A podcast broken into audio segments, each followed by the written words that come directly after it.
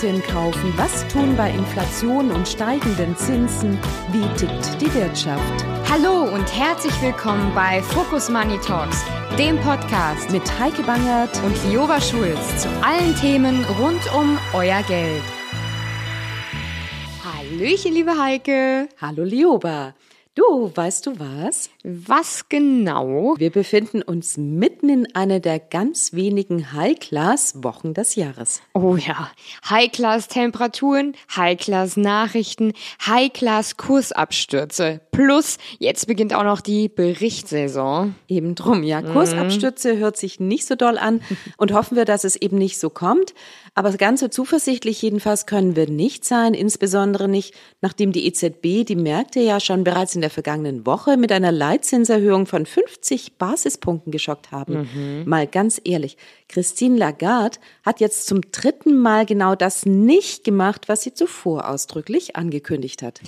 Ja, immerhin kann man einwenden, dass auch andere geschockt waren von der Teuerungsrate im Euroraum. Ich meine, 8,6 Prozent im Juni, das hat und das wollte, glaube ich, auch wirklich niemand vorhersehen. Ja, da magst du wahrscheinlich recht haben. Also diese Woche jedenfalls blicken die Marktteilnehmer gebannt auf die FED. Die meisten gehen von einem Zinsschritt von 75 Basispunkten aus und bislang hat ja Jerome Paul jedenfalls immer vollzogen, was man von ihm erwartet hat. So ein bisschen tricky ist es natürlich schon, 75 Basispunkte, ich habe mal nachgeguckt, mhm. das wäre so kräftig wie seit 1994 nicht mehr. Boah, das ist eine Hausnummer. Ja, die Frage aller Fragen ist hier natürlich, wie bekommt das der Wirtschaft? Also die wiederholt drastischen Zinserhöhungen könnten die Konjunktur abwürgen. Also die Ängste sind ja ganz klar und nicht von der Hand zu weisen. Aber vorerst wichtiger ist, hilft das Vorgehen auch wirklich gegen die Inflation? Diese lag im Juni in den USA immerhin bei 9,1 Prozent. Ja, und US-Finanzminister Finanzministerin Yellen hat auch im TV-Sender NBC-Interview ganz klar gesagt, dass die Inflation viel zu hoch ist. Aber immerhin, sie sieht die jüngsten Schritte der FED als ein hilfreiches Mittel zur Bekämpfung. Ja, und dann könnte ja die Fed langsam das Tempo auch wieder ein bisschen rausnehmen. Wünschenswert. Und da könntest du recht haben. Ähnliches hat auch Chefmarktanalyst Jochen Stanzel von CMC Markets gesagt, nämlich dass mit den immer stärker werdenden Rezensionsängsten jetzt bei den Anlegern sich tatsächlich Hoffnung aufbaut, nämlich dass die Fed nach dem Zinsschritt am Mittwoch das Tempo ihrer Zinswende deutlich reduzieren könnte.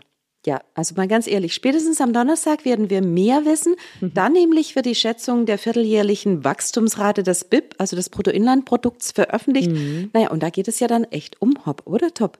Die Schätzung liegt bei plus 0,4 Prozent. Also die Spanne ist deutlich gering. Es könnten eben weniger sein. Und dann wäre sie da, die technische Rezession, also der Abschwung binnen von eben zwei Quartalen. Mhm. Wobei wirklich schlimm ist das ja nicht, so eine technische Rezession. Ja, stimmt. Ganz im Gegenteil, denn die Wirtschaft muss sich ja am Ende eines Zinserhöhungszykluses wirklich verlangsamen. Anders geht die Inflation einfach nicht runter. Das ist sozusagen das notwendige Übel an der Stelle. Wir sind halt leider noch nicht am Ende des Zinserhöhungszykluses angekommen. Heißt, wir halten durch und behalten das Ganze weiter im Auge.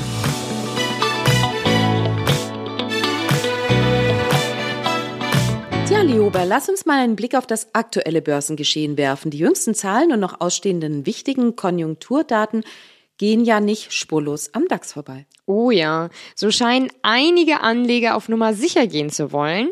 Und zwar um das Risiko zu minimieren, werden jetzt Gewinne mitgenommen. Seit Beginn der Woche verlor der DAX über 0,5 Prozent und landet bei um die 13.182 Punkten. Absolut. Die Anleger sind ja immer noch dabei, die jüngste Bärenmarktrallye zu verdauen. Diese hatte ja den DAX ausgehend von seinem jüngsten Tiefpunkt bei 12.434 Punkten zeitweise um mehr als 1000 Punkte in die Höhe befördert.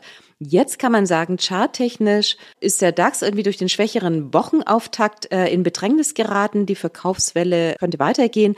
Bestätigt wird das Bärenszenario durch die Verkaufssignale der 200-Tageslinie und ebenfalls des gleitenden Kursdurchschnitts der letzten 50 Tage. Ja, die Zahlen des IFO-Geschäftsklimaindex haben da wohl auch gut zu beigetragen. Konkret der IFO-Index, der die Stimmung in der deutschen Wirtschaft widerspiegelt und als wichtiger konjunktureller Frühindikator gilt, ist im Juli auf den tiefsten Stand seit zwei Jahren gefallen. Ja, kein Wunder. Irgendwie bei den Energiepreisen und der drohenden Gasknappheit, oder? Ja, absolut. Wobei nicht mit solch einer starken Stimmungsverschlechterung gerechnet wurde.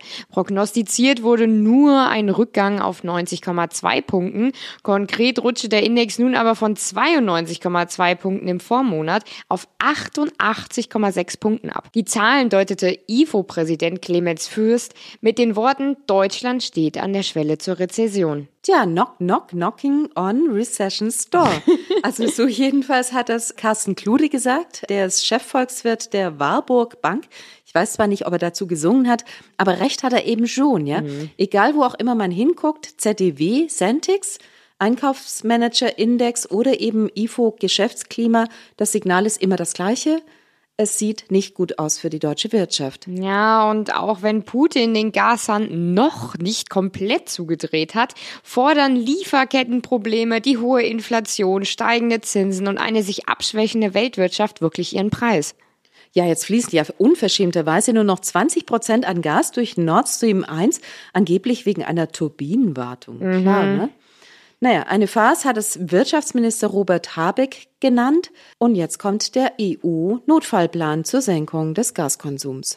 Die steigenden Corona-Zahlen machen da definitiv jetzt nichts besser.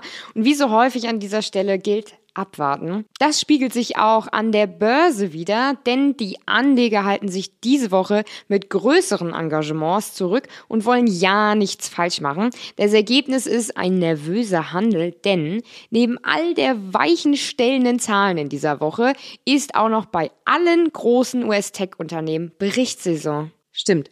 Konkret legten am Dienstag Alphabet und Microsoft ihre Zahlen vor am Mittwoch folgt Meta und am Donnerstag dann noch Amazon, Apple und Intel. Hm, mit ihnen zahlreiche andere Standardwerte wie etwa Boeing oder die Ölriesen. Tja, das Problem ist nur, was die Analysten uns als Zahlen versprochen haben, das werden eben viele nicht halten können. Ja, ich gehöre ja eigentlich auch eher zur optimistischen Fraktion, aber in solch einer Phase nicht Abstriche machen zu müssen, das kann ich mir wirklich nur bei den allerwenigsten vorstellen. Ja, eines davon ist SAP. Europas größter Softwarehersteller jedenfalls hat wegen der Kosten infolge des russischen Angriffs auf die Ukraine und wegen der schwachen Lizenzgeschäfte seinen Ausblick für das operative Ergebnis gleich mal gekappt. Hm. Tja, und das Ergebnis ist im Vergleich zum Vorjahreszeitraum, nur um nochmal ganz genau zu sagen, bereinigt um Sondereffekte um 13 Prozent auf 1,68 Milliarden Euro gesunken. Ja, bei SAP kamen wirklich einige negative Faktoren zusammen. Die Aktie ist ja seit Jahresanfang 2022 auch um fast 30 Prozent deutlich gefallen. Tja, schlecht für Aktionäre, aber es gibt Lichtblicke. Der Umsatz ist im zweiten Quartal 22 um 13 Prozent auf 7,5 Milliarden Euro gestiegen.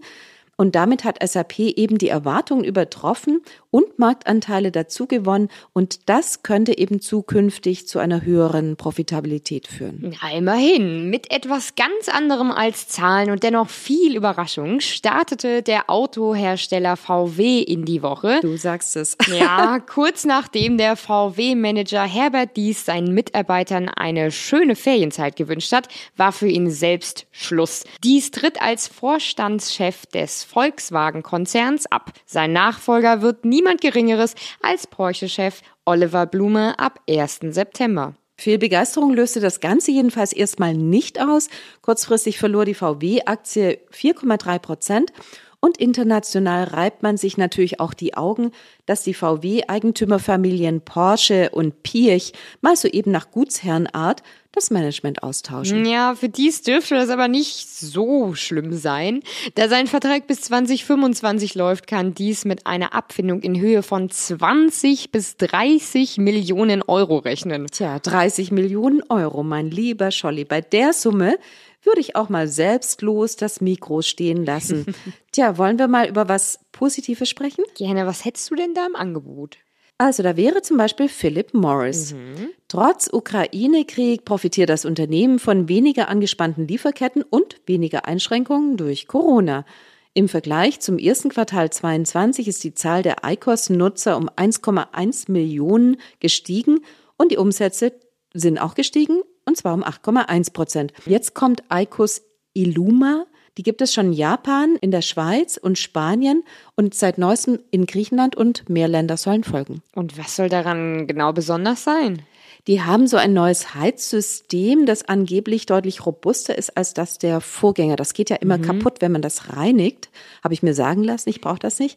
Aber jedenfalls erzielt Philip Morris 29,7 Prozent der Umsätze eben mit rauchfreien Produkten und bis 2025 sollen es mehr als 50 Prozent sein. Ja, tja, demnach auf in die rauchfreie Zukunft. Ja, oder erst gar nicht anfangen zu rauchen. Stimmt, auch gut. Oh ja, apropos Gesundheit, das Thema Affenpocken will irgendwie immer noch nicht aus den Nachrichten verschwinden. Ich muss ja ehrlich sein, wenn ich Affenpocken im Titel lese, versuche ich alles weitere mit viel Optimismus und selbstschützender Ignoranz zu überlesen, getreu dem Motto, Mai, im schlimmsten Fall geht das Ganze halt wieder von vorne los, jetzt sind wir ja vielleicht etwas geübter. Ja, geht mir ganz, ganz ähnlich. Aber nicht zu übersehen ist eben, dass angesichts der schnellen Verbreitung die Weltgesundheitsorganisation WHO am Wochenende die höchste Alarmstufe ausgerufen hat.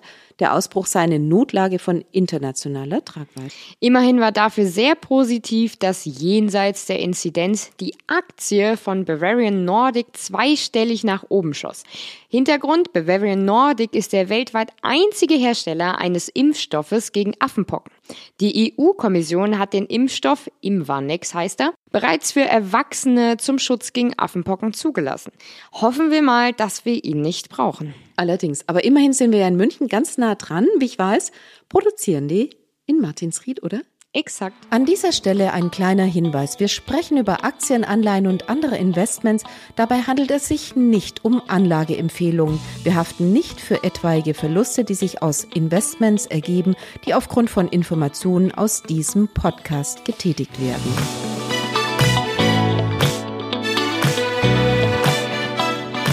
Der Hoffnungsdeal der Woche oder besser der Vorwoche ist ja der Getreidedeal zwischen Russland und der Ukraine. Stimmt, vom Autokraten Erdogan ausgehandelt. Es könnte ja so schön sein. Könnte, ne? Hätten die Russen nicht gleich am darauffolgenden Tag den Hafen von Odessa angegriffen. Ja, das führt das Getreideabkommen der beiden Staaten wirklich ad absurdum. Diese Skepsis spiegelt sich auch in den Spottpreisen für Getreide wieder. Der US Future ist zeitweise um 4,5 Prozent auf 7,935 Dollar je Scheffel gestiegen. Gutes Vorhaben, schlechte Umsetzung, denn mit der Vereinbarung sollte die weltweite Nahrungsmittelkrise eigentlich abgemildert werden. Darüber hattest du du diese Woche doch auch mit Stefan Werner gesprochen. Stimmt, Stefan Werner managt bei der DWS den Themenfonds DWS Invest Global Agribusiness. Mhm. Und Agribusiness bedeutet, er investiert in Aktien, die was mit Ernährung zu tun haben, mit Landwirtschaft. Und das Absurde ist ja, dass der Krieg irgendwie die Dürren und die Knappheit dazu beitragen, dass die Preise für Nahrungsmittel steigen. Also die einen hungern und die anderen verdienen daran. Stefan, herzlich willkommen bei uns. Hallo, ich freue mich auch sehr, hier zu sein. Ich freue mich super irgendwie, dass wir darüber sprechen. Das Thema ist ein ganz wichtiges. Es ist ja so, dass tatsächlich die Aktienkurse gerade keine große Freude machen, irgendwie, wenn man die Aktienmärkte sieht. Ein Bereich, der sticht aber dann doch hervor und das sind die Agrarrohstoffe oder die Agraraktien von Agraraktien-Unternehmen. Genau das sind diejenigen, in die du investierst. Und wenn man deinen Fonds irgendwie sieht, seit Beginn des Jahres, dann sieht man so ein ganz schmales Plus. Manchmal rutscht so minimal mal ins Minus, aber auf jeden Fall nicht das, was wir in den Märkten sonst sehen. Das stimmt. Das ist ganz schön. Ja, es gibt nicht viele Aktienfonds, die dieses Jahr im Plus sind. Wir sind aktuell, stand gestern so knapp drei, vier Prozent positiv. Das freut natürlich äh, jeden Fondsmanager, eine positive Performance zu zeigen. Aber man muss auch sagen, das ganze Thema ist, wenn man mal ein bisschen weiter zurückgeht, vor allen Dingen in den Jahren 2012 bis 2020, hat es halt auch nicht sonderlich stark performt. Ja, es ist ein thematischer Fonds, Themen kommen und gehen. Beim Invest Global Agribusiness ähm, sage ich dann immer, naja, Agribusiness ist eine Industrie, die wahrscheinlich älter ist als jede andere. Das kennt jeder. Jeder muss essen, jeder muss trinken. Es gibt ja immer eine Daseinsberechtigung. Und es ist richtig, dass gerade aktuell das Thema wieder stark in den Fokus gekommen ist. Und dafür gibt es halt auch viele gute fundamentale Gründe. Einen Grund möchte ich nennen. Irgendwie das ist das, was wir Weltbevölkerung nennen. Die Vereinten Nationen sagen, dass bis 2050 von derzeit 7,7 Milliarden Menschen die Anzahl der Menschen auf 9,7 Milliarden ansteigen wird. Und so wie ich das im Kopf habe, werden wir im November noch die 8 Milliarden erreicht haben. Die wollen natürlich alle ernährt werden. Also überhaupt kein Thema. Ist das der, das, das wichtigste Argument irgendwie für die treibenden Kurse? Das ist der größte strukturelle Treiber bei diesem Themenfonds. Ja, Weltbevölkerung wächst, aber es ist nicht nur die Anzahl der Menschen, es gibt ein Trend, dass gerade die, die untere Mittelschicht äh, Richtung Mittelschicht geht und sich äh, bewusster ernährt, mehr ernährt, besser ernährt. Und dadurch hat man eigentlich einen Hebel auf die Nachfrage. Und das ist ein Treiber, der sehr visibel ist, der sehr stetig ist und dem Fonds natürlich auch hilft. Ja, es ist eine große Herausforderung, die Weltbevölkerung zu ernähren. Das war schon immer in der Menschheitsgeschichte. Aber gerade heute in diesem inflationären Umfeld wird es umso stärker. Ja, wir haben über Dekaden eigentlich gesehen, dass wir das Hungerproblem mehr und mehr in den Griff kriegen, ja, dass relativ gesehen immer weniger Leute hungern müssen. Aber in den letzten, ja, ich würde mal sagen, zwölf Monaten, ähm, und man liest es ja jeden Tag auch in der Zeitung, sieht man, dass die Inflation ein gigantisches Problem geworden ist. Gerade in Ländern, die sehr stark abhängig sind, was Nahrungsmittel anbetrifft. Es gibt ja ein ganz großes Thema, dass die Spekulation eben auf Nahrungsmittel moralisch eigentlich nicht zulässig sein sollte. Also zumindest jeder muss das für sich selbst entscheiden. Aber die Preise werden natürlich gesteigert durch das, was du eben gerade beschrieben hast. Aber es sind natürlich eben auch die Spekulanten, die die Preise treiben. Wie gehst du denn mit dem Thema um? Richtig, ist ein sehr wichtiges Thema, wird sehr oft ein bisschen polemisch, würde ich sagen, äh, debattiert. Ich habe da so zwei Herzen in meiner Brust. Zum einen, ich habe ganz normal Ökologie studiert. Es gibt einen Preismechanismus, der halt auch einen Nutzen hat. Wenn ich ein ganz normaler Farmer bin und die Preise hoch sind, dann habe ich einen ganz großen Anreiz, einen viel höheren, viel mehr zu produzieren. Also durch den Preis selber gibt es eine Balancierung im Markt. Das gilt für jeden Rohstoff, das gilt für jeden Markt. Und diese Agrarrohstoffe, die Derivate, die Futures in dem Fall, die in, primär in Chicago gehandelt werden, für Mais, Weizen, Sojabohnen, die haben eine Daseinsberechtigung, die gibt es ja auch schon seit Hunderten von Jahren. Ja, das sind ja die ersten Finanzkontrakte, kommen ja aus diesem Bereich. Und das gibt halt auch dem Bauern irgendwie eine Chance, sein Risiko zu minimieren. Es gibt Konsumenten auf der anderen Seite. Es macht Sinn, dass es so einen Markt gibt. Natürlich braucht man in diesem Markt auch einen einen gewissen Anteil von handelnden Personen, die jetzt vielleicht gar nicht ein eigenes Feld haben oder die Nahrung brauchen, also die sogenannten Spekulanten. Die sind da, um eine Gegenseite einzunehmen, um dem Markt halt auch eine Funktion zu geben.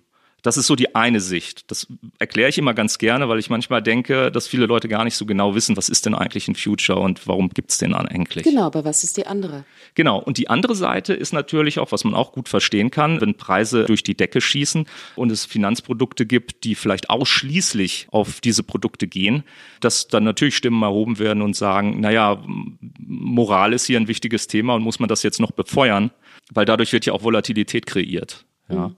Das sehe ich auch skeptisch und naja, ich sage dann immer, also im, im, in dem Produkt, in den DWS Global Agribusiness, für den ich verantwortlich bin, machen wir eigentlich das Gegenteil. Ja? Genau, das wäre die Frage gewesen. Wie können Anleger sicher sein, irgendwie, dass wenn sie in deinen Fonds investieren, in den von, die, von dir gemanagten Fonds, dass sie genau das nicht drin haben? Genau, also wir sagen erstmal per se, wir investieren nicht in Derivate, also auch nicht in Futures von Mais, Weizen, egal welcher Rohstoff. Das ist ein reiner Aktienfonds. Das ist eigentlich ein relativ einfaches Produkt.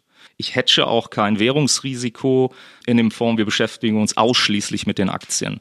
Und das ist halt auch wichtig, weil die Aktien oder die Firmen, die Unternehmen, in die wir investieren, helfen ja eigentlich bei dieser Lösung. Ne? Also sei es durch Innovation, sei es besseres Saatgut, Düngemittel oder den neuesten tollen Agrartrecker äh, oder Mähdrescher ausgestattet mit viel Technologie. Damit werden ja den Farmern Mittel an die Hand gegeben, um ihren Output zu maximieren. Also ich sage dann immer, das ist eigentlich eher so ein Teil der Lösung, weil oft wird das alles zu Unrecht in einen Topf geschmissen. Ja, und es ist mir wichtig, das halt nochmal ganz klar mitzugeben, dass der Fonds reiner Aktienfonds ist und eigentlich hilft bei der großen Herausforderung, die Weltbevölkerung auch zukünftig ernähren zu können. Wie sind diese Unternehmen aufgestellt? Haben die jetzt enorme Herausforderungen zu meistern oder ist es dann am Ende irgendwie tatsächlich auch nochmal günstiger? Genau, allgemein muss man ganz stark in die Regionen gucken, weil, mhm. wie gesagt, wir haben ja in Europa leider gerade diese Energiekrise. Aber wenn ich jetzt zum Beispiel in Europa ein Produzent bin, habe ich natürlich ein komplett anderes Kostenlevel gerade in den letzten paar Monaten gekriegt als meine Konkurrenz in Nordamerika zum Beispiel. Es gibt fast überhaupt keinen Stickstoffproduzenten mehr in Europa, der noch halbwegs profitabel ist bei diesen Gaspreisen. Gas ist halt nach wie vor immer noch ein sehr regionaler Markt und dieses Thema LNG, also dass man es verflüssigt und durch die Welt schifft, das gibt schon sehr lange, das wird auch immer mehr, aber das braucht halt noch Zeit, um den gesamten globalen Preis zu konvertieren. Also von daher ist es ganz wichtig, wo ich bin. Ne? Also wie gesagt, in Nordamerika habe ich einen relativ niedrigen Gaspreis und da freuen sich natürlich die Produzenten gerade, weil der Output oder der, der Düngemittelpreis wiederum globaler ist. Also das heißt, für uns als Fondsmanager und Analysten müssen wir natürlich genau hingucken und das bietet natürlich auch enorme Chancen, genau, sage ich mal, die Spreu vom Weizen zu trennen. Mhm. Lass uns mal in die Technik gucken irgendwie. Also diejenigen, die diese Maschinen zu bereitstellen. Wo sind denn da die attraktiven Anbieter? Da wurde auch sehr, sehr viel getan. Es ist ein bisschen schwierig für uns, sogenannte Pure Plays zu finden, also Firmen, die ausschließlich in diesen Themen unterwegs sind, Precision Ag, Digital Farming. Weil in den letzten Jahren ist auch sehr viel Geld in den Private Equity Sektor geflossen und auch in den Agrarsektor. Viele Startups kamen, die mit viel Innovation an den Markt gekommen sind. Und die wurden entweder von großen Agrarunternehmen gekauft, ja, von großen Traktorenherstellern, aber auch von großen Agrar-Retail-Werten. Und die machen dann innerhalb dieses Unternehmens immer nur einen ganz kleinen Teil aus. Das heißt, ich kann zwar sagen, ja, ich bin auch in Digital Ag investiert, aber das ist dann meistens immer nur ein paar Prozent von einer größeren Firma. Das heißt, die dann, diese Firmen dann wirklich zu finden, ist sehr schwer. Die es gibt, sind meistens noch nicht börsennotiert und wenn sie eine kritische Größe haben, werden sie sehr oft schon vorher rausgekauft aus das dem heißt, Markt. du bist mehr in den herkömmlichen Genau, wie gesagt, es ist, ein, es ist ein reiner mhm. Aktienfonds. Wir sind jetzt auch, haben jetzt eine stolze Größe auch erreicht. Dieses Jahr der Fonds ist jetzt eine Milliarde groß. Also wir sind auch nicht mehr in der Lage, in sehr kleine Firmen zu investieren, weil die Summe vom Fonds einfach zu groß sind. Wir bewegen uns wirklich mehr im Mid, im Large Cap Bereich, was Agrar angeht. Erzähl uns mal, wie du das im Fonds umsetzt. Also all das, worüber wir gesprochen haben und wahrscheinlich irgendwie das noch viel mehr. Was bedeutet das? Wie setzt sich dieser Fonds zusammen? Also wir teilen unser Investment-Universum eigentlich relativ einfach auf in drei verschiedene Kategorien. Upstream, Midstream, Downstream. Upstream ist alles, was direkt irgendwie an der Farm ist, womit der Farmer täglich zu tun hat. Das sind halt diese klassischen Agrarwerte, wir haben schon drüber gesprochen, Düngemittel, Saatgut, Pflanzenschutz, Traktorenhersteller, aber auch Agrarproduzenten, also wirklich äh, börsennotierte Unternehmen, die im großen Stil Farming machen, also Baumwollproduzenten, Mais, Soja. Das ist Upstream.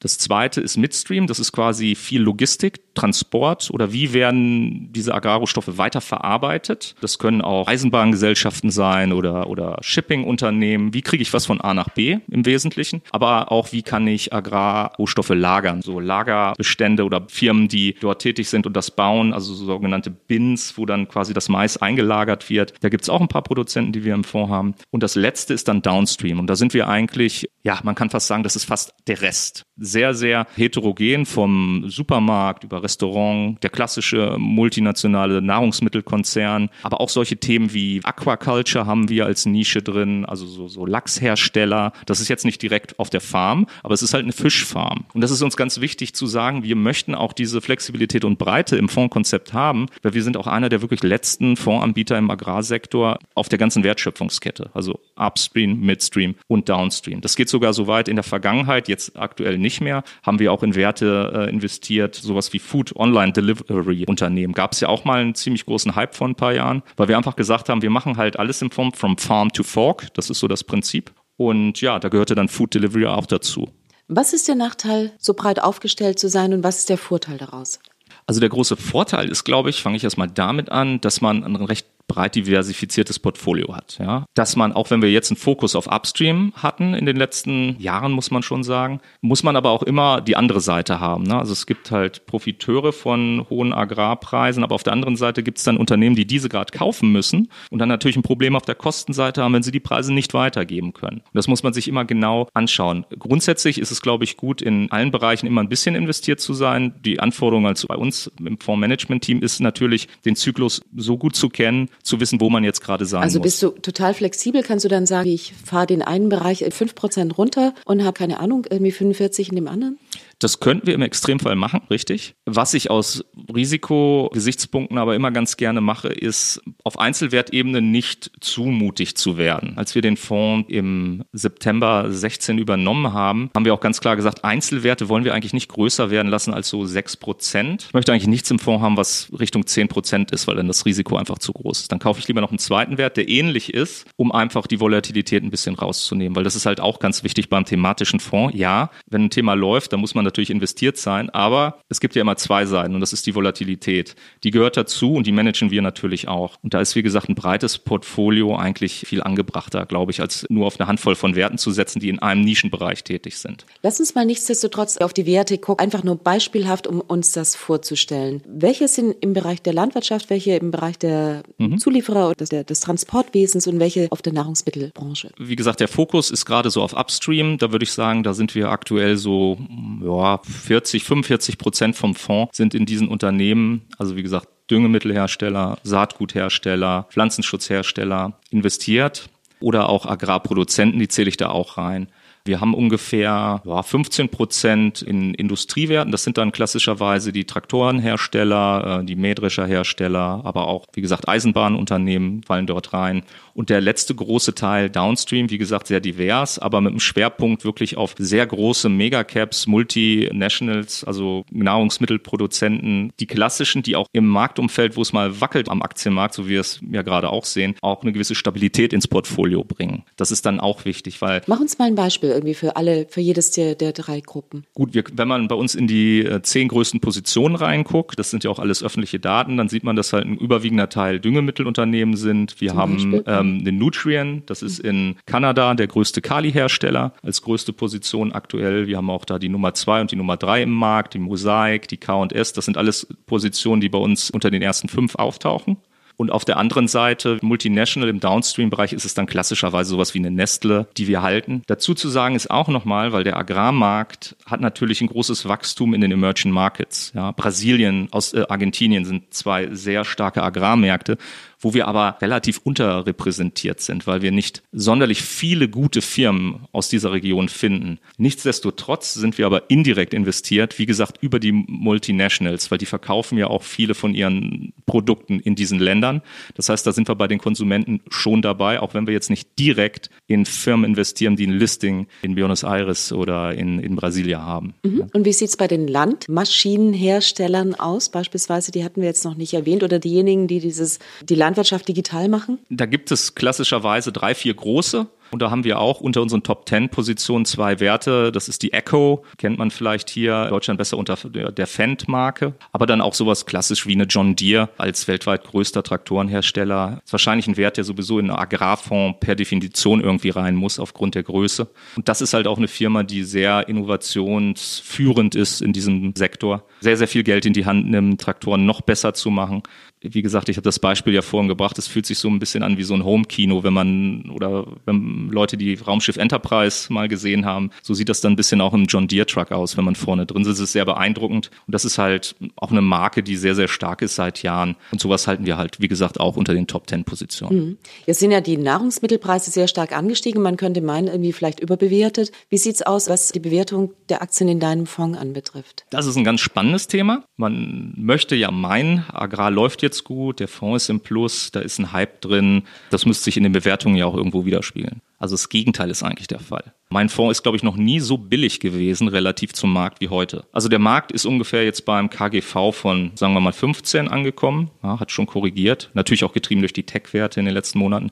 Der DWS Invest Global Agribusiness hat ein KGV von 8. Also man kauft quasi ein Produkt mit einem Abschlag von fast 50 Prozent zum globalen Aktienmarkt. Hört sich so richtig nach einem Agrarschnäppchen ne? an. Ne? Hört, hört, sich nach einem Schnäppchen ja. an. Dazu ja. muss man natürlich sagen, warum ist das der Fall? Naja gut, primär ist das natürlich auch getrieben durch die enormen Gewinne der Firmen im Fonds. Also es gibt Unternehmen, die haben vor zwei Jahren vielleicht ein Dollar verdient pro Aktie. Die stehen jetzt bei 12 Dollar pro Aktie. Das heißt jetzt nicht, dass die Aktienkurse sich verzwölffacht haben. Die haben sich vielleicht verdoppelt, manche mal sogar verdreifacht. Aber der Markt sagt ganz klar über diese Bewertungskennzahl Kurs-Gewinn-Verhältnis, ah, Agrar ist jetzt in der Spitze, das wird alles wieder korrigieren. Man kennt diesen Schweinezyklus, kommt ja auch aus dem Sektor, wo Preise hochgehen, die fallen auch wieder. Und ich will auch gar nicht so stark dagegen argumentieren, weil das war historisch immer so. Und wir haben ja darüber gesprochen, wenn ein Preis hoch ist, ist das der höchste Anreiz, Output zu maximieren. Und Menschen haben immer wieder gezeigt, dass sie lau sind, durch Innovation eine Möglichkeit finden, mehr Output zu schaffen, dann werden die Preise auch wieder korrigieren. Das sehen wir übrigens auch schon. Also der Weizenpreis zum Beispiel ist momentan niedriger als vor dem Russland-Ukraine-Konflikt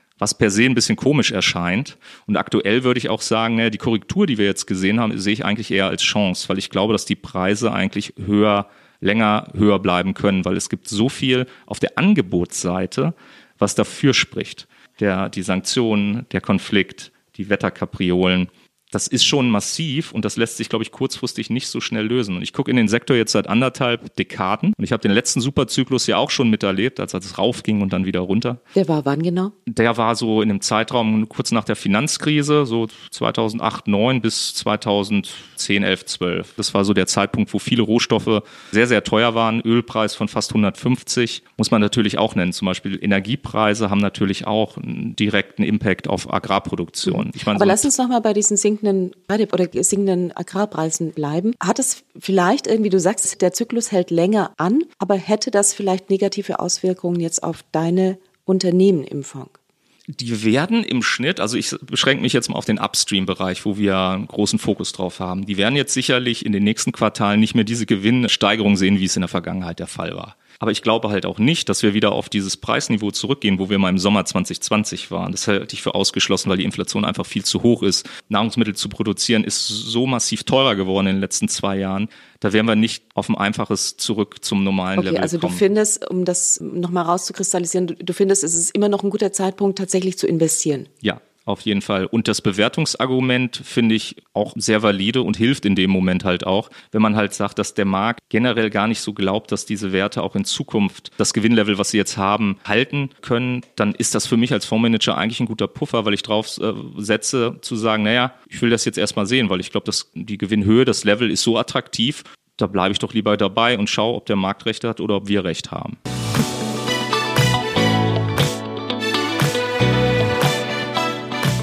Jetzt fehlt nur noch die Zahl der Woche. Liuba, welche ist es denn diesmal? Ja, eine, die ich als recht traurig empfinde. Seit Gründung der Bundesrepublik gibt es so wenig junge Menschen in Deutschland wie noch nie.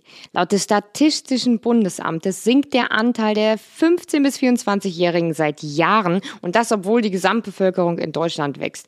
Konkret sind Ende 2021 von den insgesamt 83,2 Millionen Menschen in Deutschland gerade einmal rund 8,3 Millionen im Alter von 15 bis 24 gewesen. Das entspricht nur noch einem Anteil von 10 Prozent an der Gesamtbevölkerung. Tja, meine Generation, also die gerade nicht mehr Boomer, die ist da richtig fein raus. Ich würde es mir aber ehrlich gesagt gerne anders ja. wünschen.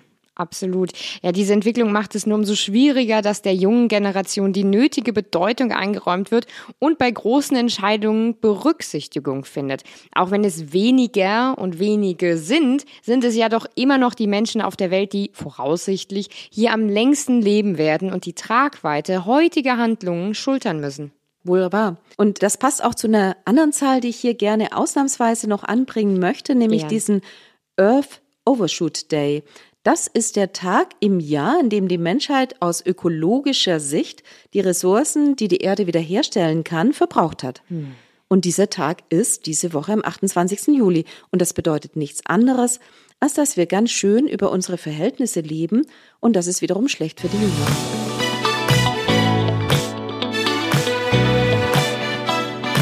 Tja, und damit stehen nun die Ferien vor der Türe. Mit im Gepäck Verdi ruft ab Mittwoch zum Warnstreik auf, Lufthansa streicht 2000 Flüge und es gibt Personalmangel, wo man nur hinfliegen möchte.